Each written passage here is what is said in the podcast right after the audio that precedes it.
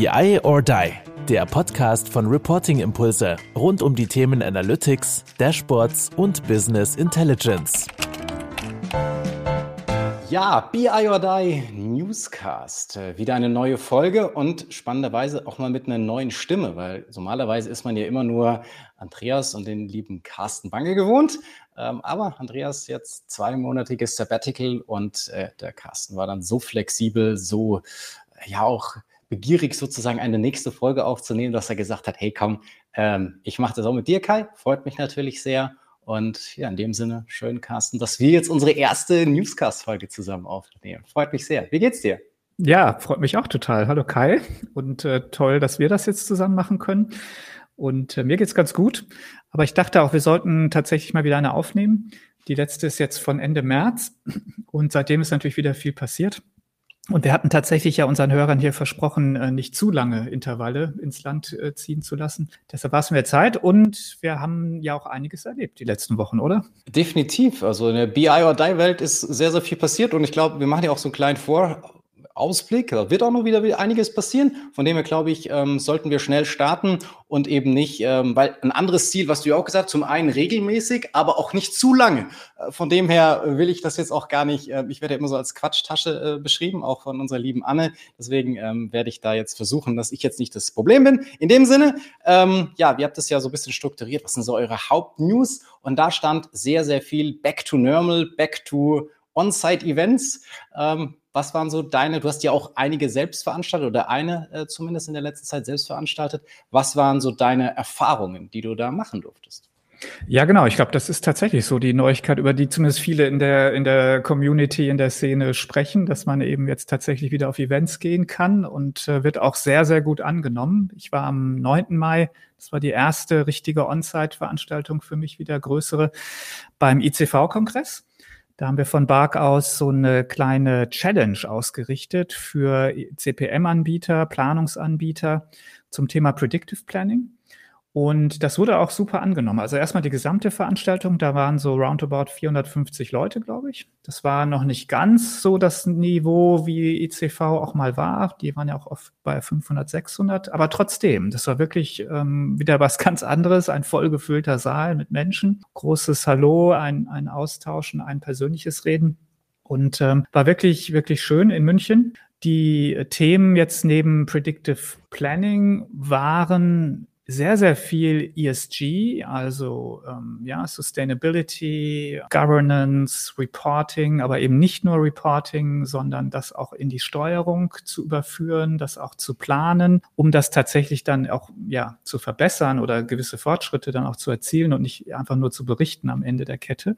Und die Diskussion ist tatsächlich eben, ob diese Finance Controlling äh, Community oder Rollen im Unternehmen ob die eigentlich das Thema überhaupt sozusagen ownen sollten aber es sieht so aus, als würden immer mehr das tun, ja, weil es ja auch jetzt immer für immer mehr Unternehmen Teil des Jahresabschlusses wird, also den entsprechenden Reporting-Teil mit zu integrieren. Es gibt die ersten Prüfpflichten für Wirtschaftsprüfer, die das also auch dann mit testieren müssen und so weiter. Also es rückt doch deutlich näher an den Finance-Bereich ran. Aber es ist auch eine Herausforderung, weil letztendlich muss neues Know-how, meistens auch neues Personal aufgebaut werden. Aber das war, fand ich, eins der spannendsten Themen, was auch sehr sehr, sehr intensiv diskutiert wurde und was natürlich auch viele bewegt. Und ich glaube, Kai, du hast es auch in, in deinem Podcast in letzter Zeit öfter aufgegriffen, habe ich gesehen, oder? Ich, ich habe sehr, sehr schmunzeln müssen, dass du jetzt von dem Thema angefangen hast. Äh, ja, tatsächlich, zusammen mit dem, mit dem Jens Ropers haben wir ja mal versucht, eine Konkurrenzveranstaltung zu dem Newscast zu machen, den ich jetzt kapern darf, in Anführungsstrichen, mit dem Controlling-Cast.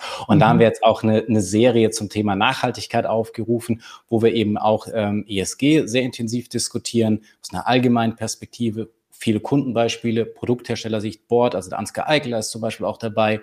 Ähm, oder wir haben auch äh, Unternehmen wie KPMG oder eben auch ähm, die Dativ, die da einfach mal so ihren Weg beschreibt. Also ich denke, das bewegt sehr, sehr viele auch aus dem Controlling und dann wahrscheinlich auch nicht so überraschend, dass es so ein zentrales Thema dann auch beim ICV-Kongress ist. Und ja, wir können es gerne mal rein verlinken, ist, glaube ich, einiges eine coole Sachen dabei. Äh, wir werden das auch noch weiter äh, erweitern, diese Serie. Da kommen noch ein paar Sachen dazu. Von dem her, freut euch mal rein, mal reinzuhören.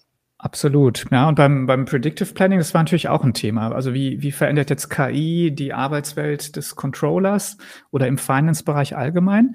Wir haben da ein neues Format aufgesetzt, so eine Challenge. Wir haben also Daten und ein Datenmodell vorbereitet und drei Anbieter haben dann gezeigt, was mit ihren Werkzeugen denn möglich ist. Also wir haben ein automatisiertes Forecasting-Thema ähm, gewählt, weil das eben eins ist, was jetzt auch recht mhm. häufig angewendet wird. Es waren dann JDocs, Applico und CoPlanner die dann also gezeigt haben, was sie mit den Daten machen können, wie sie also letztendlich die Forecasts automatisieren konnten. Und es war schon wirklich spannend, das auch wirklich einfach mal im Werkzeug zu sehen, weil wir wissen alle, in dem Bereich gibt es sehr, sehr viel Marketing. Also jeder Anbieter hat da auf der Webseite alle möglichen Sachen stehen, meistens uns die gleichen Buzzwords.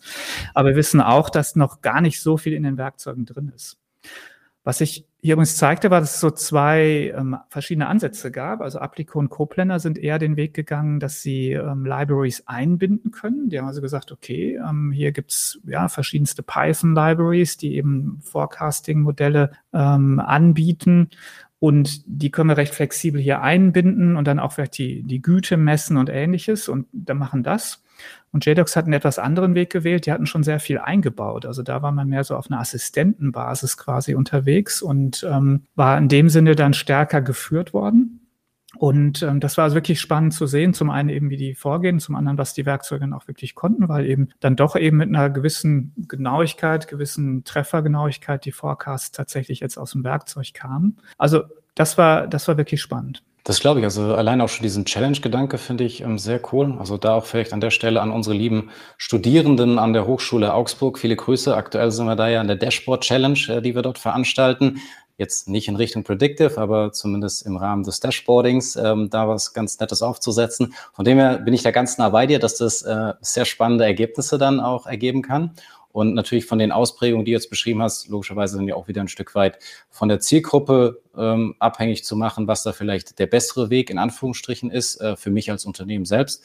Aber das finde ich schon ähm, cool, das so zu machen. Aber eine andere Sache, die wir jetzt ja auch noch äh, so ein bisschen gar nicht, nur ganz kurz getoucht haben, ist dieses Thema ja vor Ort. Also ich habe da auch schon mit, äh, mit anderen jetzt gesprochen, teilweise Aussteller, die sehr positiv waren, im, im ersten Talk so, ja, cool, Kai, wir haben einen tollen Vortrag gehabt und endlich mal wieder Leute sehen. Naja, es war natürlich auch viel Standpersonal, eher mehr als sonst. Also deswegen auch so diese Zahlen, die du ja jetzt genannt hast in Bezug auf ECV-Veranstaltung, ist ja dann auch immer so zu fragen, okay, es können weniger sein, aber es können ja trotzdem für mich als denjenigen, der sich da austauschen möchte, ähm, ja auch die, die richtigeren Leute in Anführungsstrichen da sein und natürlich so diese, ja, man hat diesen Austausch mal wieder persönlich, man sieht sich. Ich habe auch tatsächlich, ähm, und das war für mich auch vielleicht so ein Learning an der einen oder anderen Stelle, vielleicht, dass man doch auch wieder diesen Austausch äh, suchen sollte. Jetzt nicht als highest priority, aber in dem Sinne vor Ort sein und sagen, okay, die haben vielleicht ganz, ganz viel Content von uns, von uns allen hier irgendwie schon gehört. Aber dass man trotzdem einfach nochmal die Chance hat, sich persönlich auszutauschen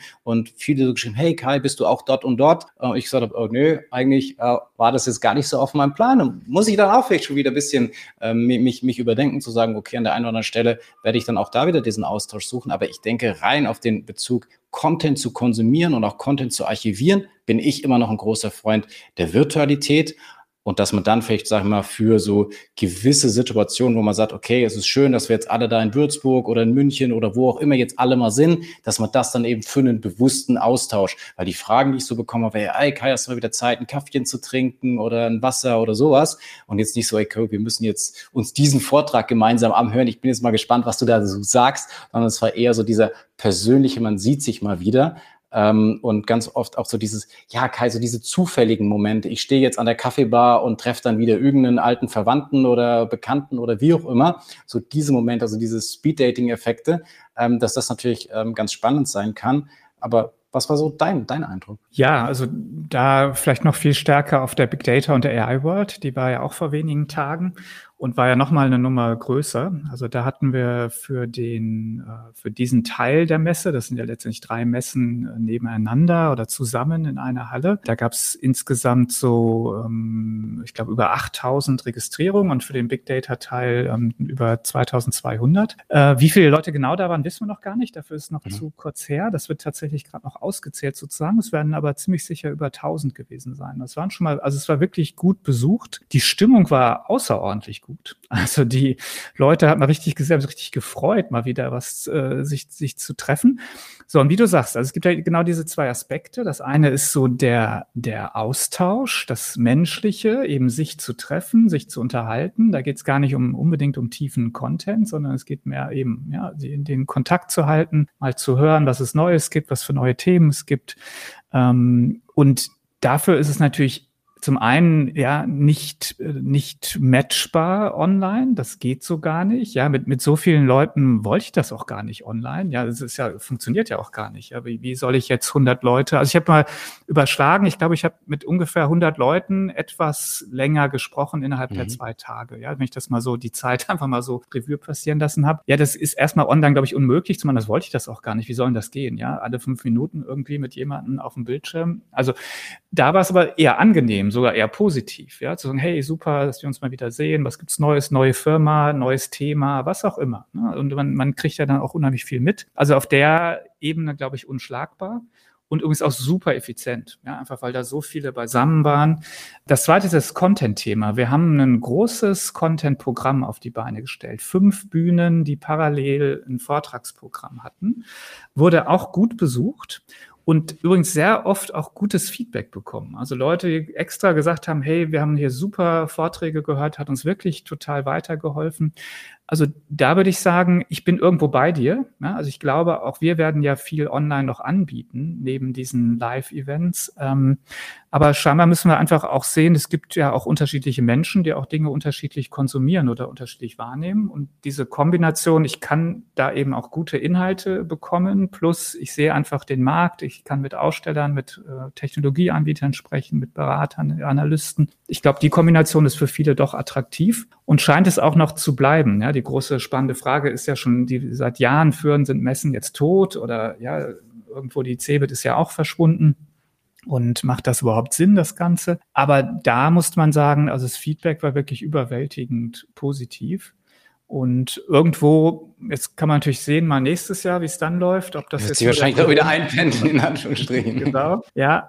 Aber uns hat das doch sehr ermutigt. Ja. Also da hatte man den Eindruck, nee, ähm, das, das hat schon seinen Platz irgendwo, dass Menschen sich auch mal persönlich treffen und austauschen wollen, ja, und eben nicht nur diese hocheffiziente Online-Druckbetankung äh, zu sich nehmen, ja, sondern auch da eben, ja, das ist eigentlich, finde ich, eine andere Form ja, der, des Zusammenkommens, aber auch der durchaus sich äh, Inhalte ähm, zu konsumieren. Und wie, wie sehr hat dann Content-Herz geblutet, dass es sehr, sehr gute Vorträge waren? Oder habt ihr sie parallel auch noch aufgezeichnet, in dem Sinne, dass es dann auch noch weiter genutzt werden kann?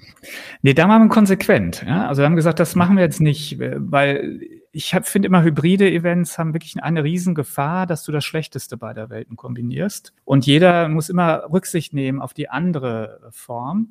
Und da haben wir gesagt, nee, also konsequent. Wir haben auf einer Bühne haben wir aufgenommen, dass man eben ein paar Vorträge mhm. auch nochmal auf Video sozusagen hat, aber ähm, es war eigentlich konsequent on-site und jetzt mhm. nichts noch parallel irgendwie hybrid online. Also das, diese, Konsequenz finde ich erstmal ähm, ziemlich, ziemlich, ziemlich gut. Wobei ich mir natürlich dann auch immer frage, und das ist wahrscheinlich dann vielleicht auch, wenn wir nachher nochmal in den Ausblick gehen, was du ja jetzt auch demnächst äh, an Veranstaltungen geplant hast, vielleicht ja dann auch nochmal so dieses Festival in Anführungsstrichen, charakterliche, was du dann ja auch noch in einem, zweiten Event hast. Du sagst, okay, vielleicht ist dann auch einfach nochmal dieser Austausch oder diese zufälligen Momente einfach nochmal zu kreieren, zu schaffen, da dann auch nochmal stärker im Fokus zusätzlich zu dem guten Content, den wir natürlich alle brauchen. Ja, und das, ähm, das ist natürlich auf einer Messe irgendwo auch teilweise darstellbar. Und nächste Woche ist ja das Data Festival.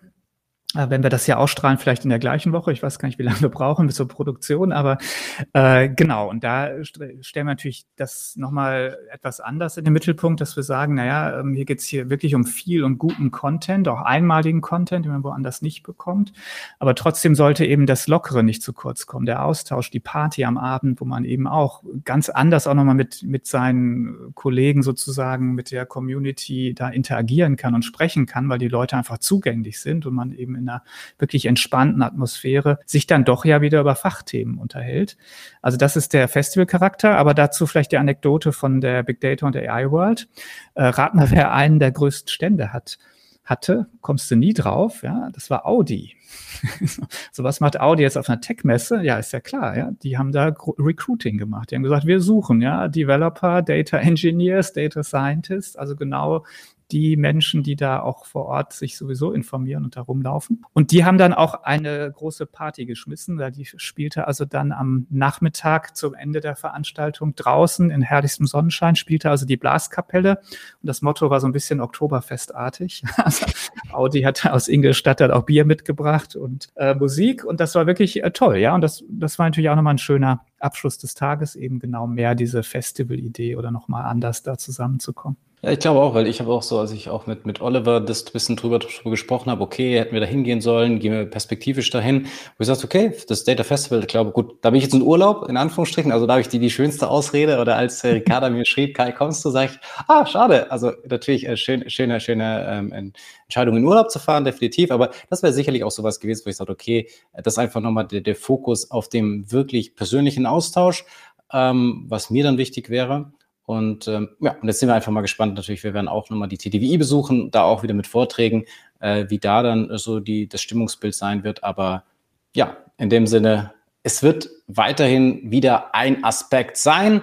Es wird nicht der allerwichtigste sein, aber es ist eben ein, ein weiterer Aspekt, der, glaube ich, neben dem ja, virtuellen Content einfach extrem entscheidend sein wird. Absolut, glaube ich auch. Wir haben noch andere Themen, glaube ich, oder? Absolut. Wir haben Awards vergeben. Also wir haben ja einmal im Jahr den Best Practice Award, wo sich Unternehmen bewerben und sagen, hey, wir haben hier was gemacht. Das ist ein gutes Vorbild auch für andere Unternehmen. Das ist Best Practice. Und da haben wir ähm, zwei Gewinner wieder gekürt. Einen Preis gibt's immer für große Unternehmen, einen für so mittelständische, kleinere, weil das häufig schwer vergleichbar ist, auch was zum Beispiel allein mit an Investments und Menschen da aufgefahren wird, um jetzt Data und Analytics voranzubringen. Vielleicht ganz kurz charakterisiert der Gewinner Gewinner bei den großen Unternehmen war Union Investment, also die Anlagegesellschaft. Und die hatten aus unserer Sicht, unsere heißt jetzt der Sicht der Jury, das ist eine, eine breite Jury aus ganz unterschiedlichen äh, Menschen, eben aus Wissenschaft, Praxis, äh, ehemalige Gewinner etc. Die haben eigentlich ihre, ihre KI-Themen aus unserer Sicht sehr, sehr gut angegangen letztendlich. Also haben da jetzt nicht mal, ein Riesenteam zentral gebaut, ähm, sondern haben eigentlich sofort eine gute Möglichkeit der Zusammenarbeit zwischen zentralen und dezentralen dezentralen ähm, ja, Data und Analytics Menschen in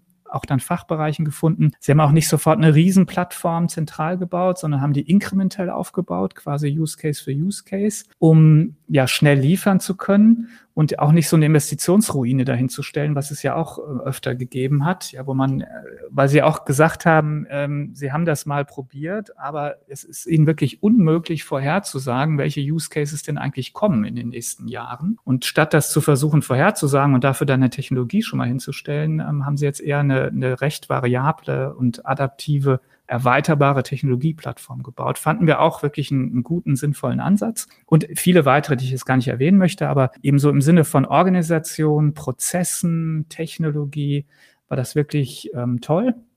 Und äh, wer da mehr erfahren möchte, die werde ich in den nächsten Wochen auch nochmal in meinem Podcast genauer dazu befragen und dann können alle äh, nochmal mehr dazu hören. Im Bereich der kleinen, mittelgroßen Unternehmen war es Klingele, Paper und Packaging.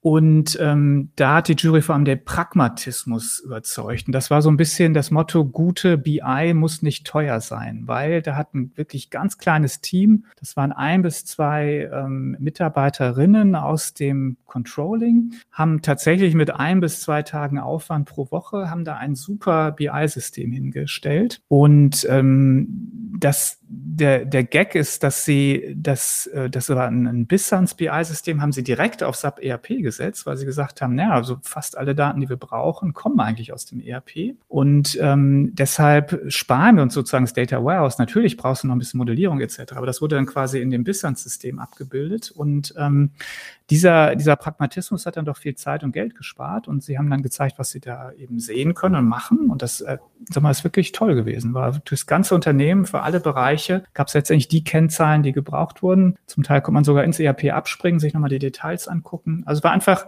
für ein, aus unserer Sicht für ein kleines, mittleres Unternehmen gut gemacht, sehr pragmatisch, günstig umgesetzt, fanden wir absolut preiswürdig an der Stelle. Definitiv. Und die Wertschätzung, glaube ich, sowohl für groß als auch für klein oder nicht immer nur auf die Großen so gehen, finde ich, glaube da auch einen, einen sehr, sehr smarten Ansatz.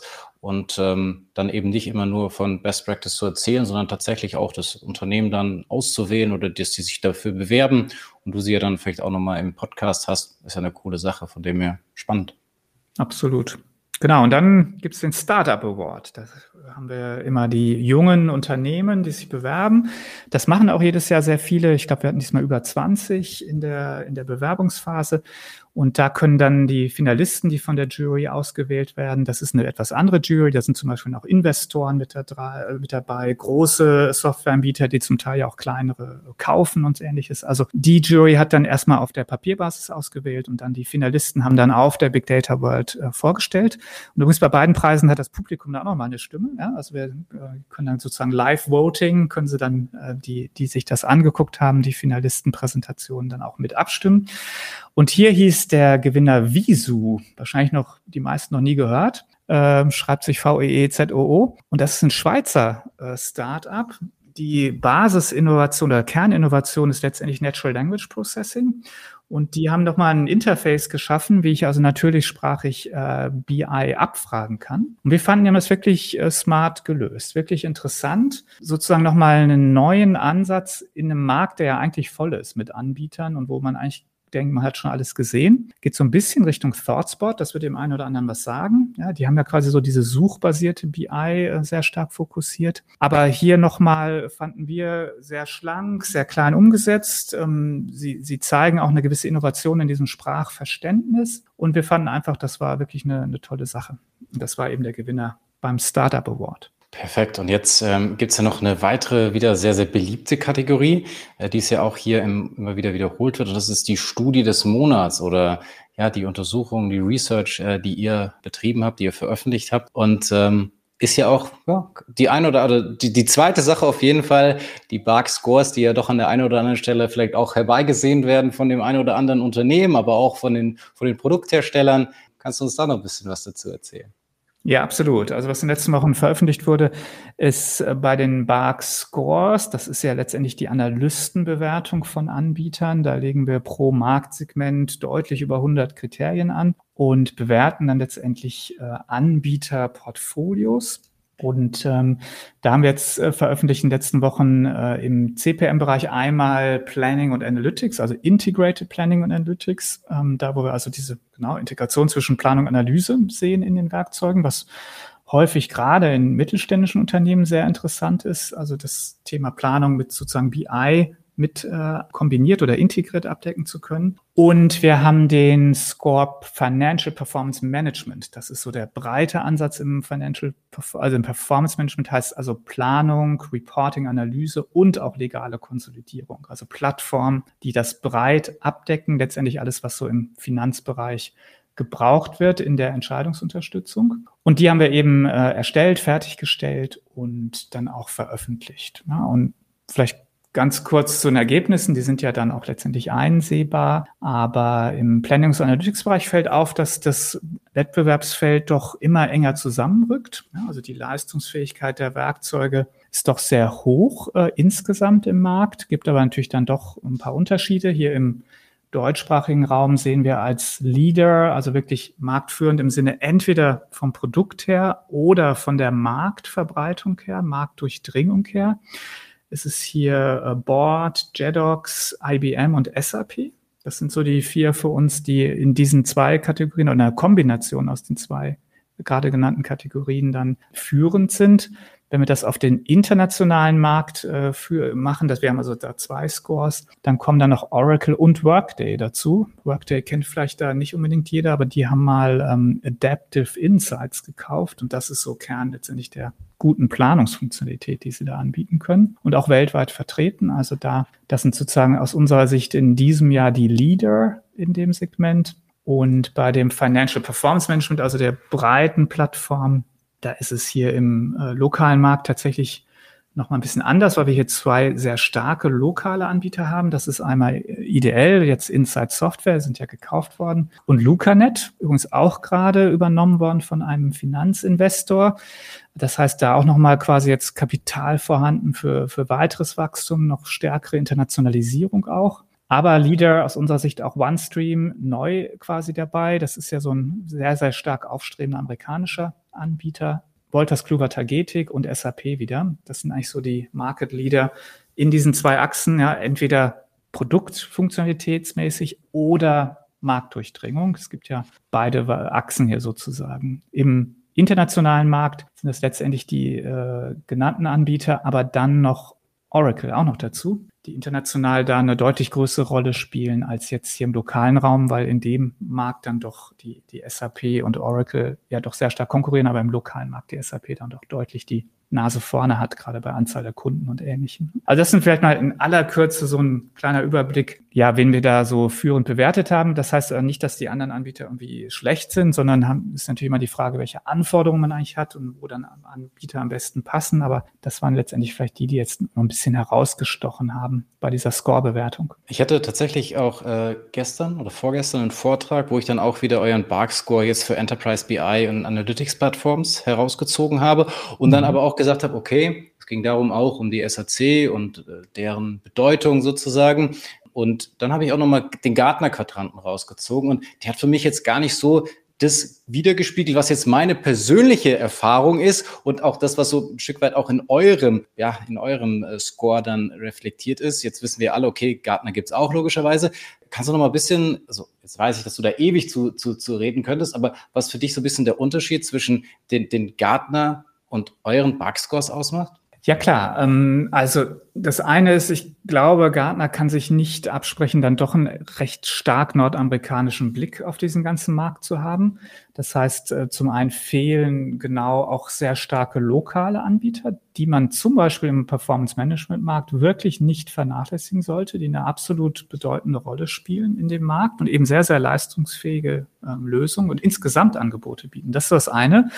Das zweite von der Methodik haben wir, glaube ich, von der Segmentierung des Marktes einfach eine viel besseren Variante gefunden, weil wir eben nicht diese Quadranten aufmalen, wo jeder weiß, dass es eigentlich Quatsch ist. Ja, du musst ja nur quasi in der Mitte sein, dich ein bisschen bewegen, dann bist du vom, vom Loser zum Leader innerhalb von, also minimalsten Verbesserung auf den zwei Achsen. Das, das ist einfach von der Methodik nicht so toll. Und ähm, ja, das, das sind, glaube ich, mal so die, die beiden wesentlichen Aspekte. Das dritte ist, manchmal haben wir tatsächlich ein anderes Marktverständnis. Ja, also in diesem gerade Enterprise BI ähm, propagiert Gartner von den Kriterien, die sie anlegen, eben schon seit vielen Jahren, dass es eigentlich nur Microsoft gibt und dann noch ein bisschen äh, Tableau und Klick. Das war eigentlich so immer letztendlich die, die Nachricht, die man da rauslesen konnte. Wo wir sagen, ja, das sind sicherlich die drei Marktführer umsatzseitig, wenn ich mir das anschaue, was im Self-Service-Bereich passiert, äh, für, für Fachanwender gerade. Aber ähm, Enterprise BI Plattforms haben aus unserer Sicht noch ein paar andere Anforderungen. Ja, da brauche ich mehr Breite in der Funktionalität, da brauche ich mehr Datenmanagement etc. etc. Da können wir jetzt lange drüber reden. Das heißt,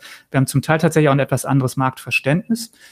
Und das ist halt wichtig, wenn man sich diese Bilder anguckt, äh, wirklich zu verstehen, was dieser Analyst jetzt eigentlich gerade für, für Kriterien anlegt und für ein Marktverständnis hat. Und gerade für Enterprise BI sind wir tatsächlich anderer Meinung als Gartner. Ja, da haben wir auch dediziert, sagen wir, nee, hier reden wir über Plattformen. Wir haben einen anderen Score, der heißt äh, Self-Service für Business User.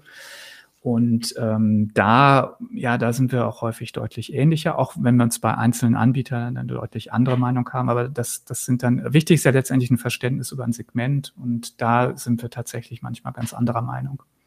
Cool, perfekt. Wie gesagt, hat auch so ein bisschen in dem, im Rahmen von diesem Vortrag, das mein lokales, in Anführungsstrichen, Verständnis vielleicht dann auch eher wiedergespiegelt. Aber ja, wie du sagtest, gibt es natürlich da auch äh, ja, andere Anforderungen vielleicht oder im nordamerikanischen Markt sieht es vielleicht wieder anders aus. Und natürlich gut, was man ihnen natürlich nicht absprechen kann, die Reichweite ist natürlich schon phänomenal, äh, die die Gartner damit erreicht, aber trotzdem, äh, glaube ich, ist der Bark Score da auch äh, ja, kompetent sehr, sehr gut aufgestellt und du hast es jetzt auch nochmal da die, die Unterschiede rausgestellt. Ja, willst du bei der Studie noch was weiteres raushauen oder wollen wir jetzt zu der, ich glaube, der beliebtesten äh, äh, Kategorie, die ich immer, oder wenn ich auch immer wieder höre, wird das ja immer wieder so angekündigt von euch, die M&A-News und Investments, was da so in den letzten ähm, Monaten oder Wochen passiert ist. Ähm, ja, wir müssen ja ein bisschen schon auf die Uhrzeit auch wieder achten. Unbedingt, unbedingt. Nee, aber das ist zumindest der Teil, zu dem wir relativ viel Feedback bekommen, ja, wo viele Stimmt. sagen so, hey, das hatte ich ja ganz verpasst oder das wusste ich ja gar nicht. Oder ähm, das ist ja auch der Teil, wo man mal über neue Anbieter spricht, ja, die man vielleicht auch noch gar nicht sieht, gerade hier im deutschsprachigen Raum, aber wenn die eben groß gefundet werden mit viel Geld, dann ist ja die Wahrscheinlichkeit auch recht groß, dass sie bald hier auftauchen. Und das ist ja für viele dann auch irgendwo interessant, die sich den Markt so anschauen. Oder Investoren, die dann Bilder aus ihrem Porsche schicken, so danke Carsten, äh, die Lederausstattung geht auf dich. Gespräche oder wie auch immer. Das hatten wir jetzt noch nicht. Aber ähm, die aller, allermeisten, die wir hier erwähnen, sind ja auch gar nicht äh, börsennotiert oder ähnliches. Ja, also das ist ja dann irgendwo gar nicht möglich, ja. Also im, im Studienbereich, bevor ich da kurz ein paar Sachen zu sage, im Studienbereich noch eins, der Digital Finance Controlling Guide ist erschienen und auf unserer Map, die wir immer erstellen, also die Landkarte der Anbieter, sind jetzt über 400 Anbieter gelistet. Also wer nochmal einen Blick auf diesen Gesamtmarkt Digital Finance äh, werfen möchte, ist da herzlich zu eingeladen. Den Link publizieren wir in den Show Notes oder eben suchen bei Google Digital Finance and Controlling bei BARC. Und ich glaube, das ist auch nochmal ganz spannend, wer sich für den Markt interessiert. Wir haben ja auch gerade die beiden Scores erwähnt in dem Marktsegment. Ja, M&A News. Also zum einen gab es wieder einen Haufen an Übernahmen, welche mir da aufgefallen sind in den letzten äh, sechs Wochen, ist sicherlich ähm, das, was ich gerade schon erwähnt habe. Lucanet ist jetzt quasi eigentlich so als letzter größerer deutscher Anbieter im CPM-Umfeld. Ist jetzt auch, ähm, hat auch den Eigentümer gewechselt. Ähm, in dem Fall ist es HG, also eine, einer der großen äh, Technologieinvestoren, die also viele Softwareprodukte im Portfolio haben. Sie haben auch überlappende Produkte im Portfolio. Das ist eben das, was uns da so ein bisschen so für Augenbrauen erheben äh, gesorgt hat, dass sie eben auch vor kurzem auch Profix gekauft haben. Das ist ja international gesehen zumindest schon irgendwo Wettbewerb, vor allem weil Profix sich auch Sigma Conso einverleibt hat äh, inzwischen, also mit dem Geld der Investoren jetzt auch schon den ersten Zukauf gemacht hat. Und Sigma Conso ist eben tatsächlich gerade funktional direkter Wettbewerb. Und jetzt erstmal, wir haben auch nochmal mit, mit äh, ja, dem einen oder anderen gesprochen in dem Umfeld. Sieht so aus, als würden die die einfach parallel weiterlaufen lassen. Ja, also jeder macht sein Geschäft, konkurrieren dann vielleicht auch. Ähm, aber wie lange das ist, das wird man dann einfach sehen. Aber es ist schon interessant, dass so große Investoren sich jetzt Portfolios äh, zusammenkaufen, sozusagen mit auch überlappenden Anbietern, die gar nicht zusammengeführt werden oder erstmal nicht. Und übrigens, HG ist auch an Insight Software beteiligt mit 25 Prozent der Anteile. Und die haben ja nochmal ein riesiges Portfolio mit ähnlichen überlappenden Produkten. Also das ist sicherlich was, was die, die CPM-Szene bewegt hat in den letzten Wochen. Ähm, Inside Software hat natürlich auch nochmal zugeschlagen. Da gibt eigentlich keine Folge, wo wir nicht eine Ankündigung ähm, raushauen hier. Und nach meiner Zählung müsste das ungefähr das 74. Produkt im Portfolio sein, wenn nicht inzwischen sogar schon mehr, wo ich habe dann, also es ist schon wirklich Wahnsinn. Sie haben hier ein äh, Legerity, also ein Accounting Automation Anbieter gekauft, einen kleinen. Wir haben noch äh, Talent, der Datenintegrationsanbieter, der große, hat sich im Streaming-Bereich verstärkt mit äh, Gammasoft. Ganz spannend hier aus dem lokalen Markt auch, ähm, wer den Process Mining Markt verfolgt hat, sieht natürlich, okay, es gibt diese ganz grundsätzlich der, Stern sozusagen, auch Einhorn-Bewertung Celonis, natürlich äh, kennen alle. Signavius von der SAP gekauft worden, die, die versuchen da Wettbewerb zu machen. Aber es gab eben auch so ein paar kleine und der, einer, der da eben hervorgestochen hat, war eben Puff, Predictive Analytics äh, Factory, die Process, sorry, Process Analytics Factory. Ich bin schon ganz im Predictive-Thema hier. Und ähm, die sind immerhin für 100 Millionen Dollar jetzt gekauft worden von Celonis. Ja, also die haben letztendlich quasi nochmal was Ähnliches oder Gleiches gekauft, mit einem Unterschied. Puff war sehr eng im Microsoft-Ökosystem. Ja, also die haben zum Beispiel Power BI als Frontend benutzt. Und das war das, was sie zumindest geschrieben haben, was sie daran interessiert hat an der Stelle. Das war so M&A im Investmentbereich, vielleicht zwei, die ich ganz interessant war. Das eine, äh, Builder AI hat 100 Millionen Dollar in Serie C bekommen. Builder ist, so eine quasi Low-Code, No-Code-Plattform zur Entwicklung von, von Machine Learning-Applikationen. Und ähm, Zweiter ist inzwischen eher schon bekannter, Pyramid Analytics, immerhin 120 Millionen Dollar bekommen, also richtig die große Runde, jetzt auch nochmal vor allem zur internationalen Expansion, aber die sind jetzt auch schon seit einiger Zeit in Deutschland aktiver geworden, auch zum Beispiel auf der Big Data World mit einem größeren Stand vertreten. Also das ist so ein letztendlich BI-Plattformanbieter, der jetzt doch nochmal richtig, was heißt doch nochmal, der jetzt richtig angreift auch ne, und richtig mit Geld versorgt wurde, das auch tun zu können. Also wer, wer glaubt, der BI-Markt ist jetzt völlig langweilig und da gibt es eigentlich nur Power BI, der, das stimmt halt so nicht, ja, sondern es gibt auch weiterhin andere Ideen, andere Ansätze, gerade so Plattformansätze, wo es sich lohnt, durchaus mal hinzugucken. Ja, aber die zwei, glaube ich, so im Investmentbereich über 100 Millionen Dollar, das ist immer schon dann eine Ansage, wo dann auch tatsächlich bei den Firmen einiges passieren kann, ne, wo sie dann auch wirklich Geld haben für gerade internationale Expansion.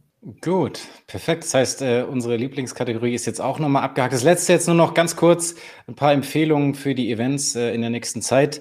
Ich hatte ja schon das ein Stück weit angekündigt, äh, TDWI München, 20. bis 22. Juni, wo wir dann tatsächlich auch vor Ort sein werden. Der Andreas, der Oliver halten einen Vortrag zum Thema Self-Service in größeren Unternehmen und auch der Cast mit einem Kunden von uns zusammen mit der Berlin Til äh, Kasperbauer äh, Cloud-Plattform in Business Intelligence Umfeld. Von dem her, äh, da kann man uns dann auch mal wieder tatsächlich persönlich treffen oder dann eben auch wieder BI or Die Level Up äh, im September, äh, 26. bis 30. komplett virtuell.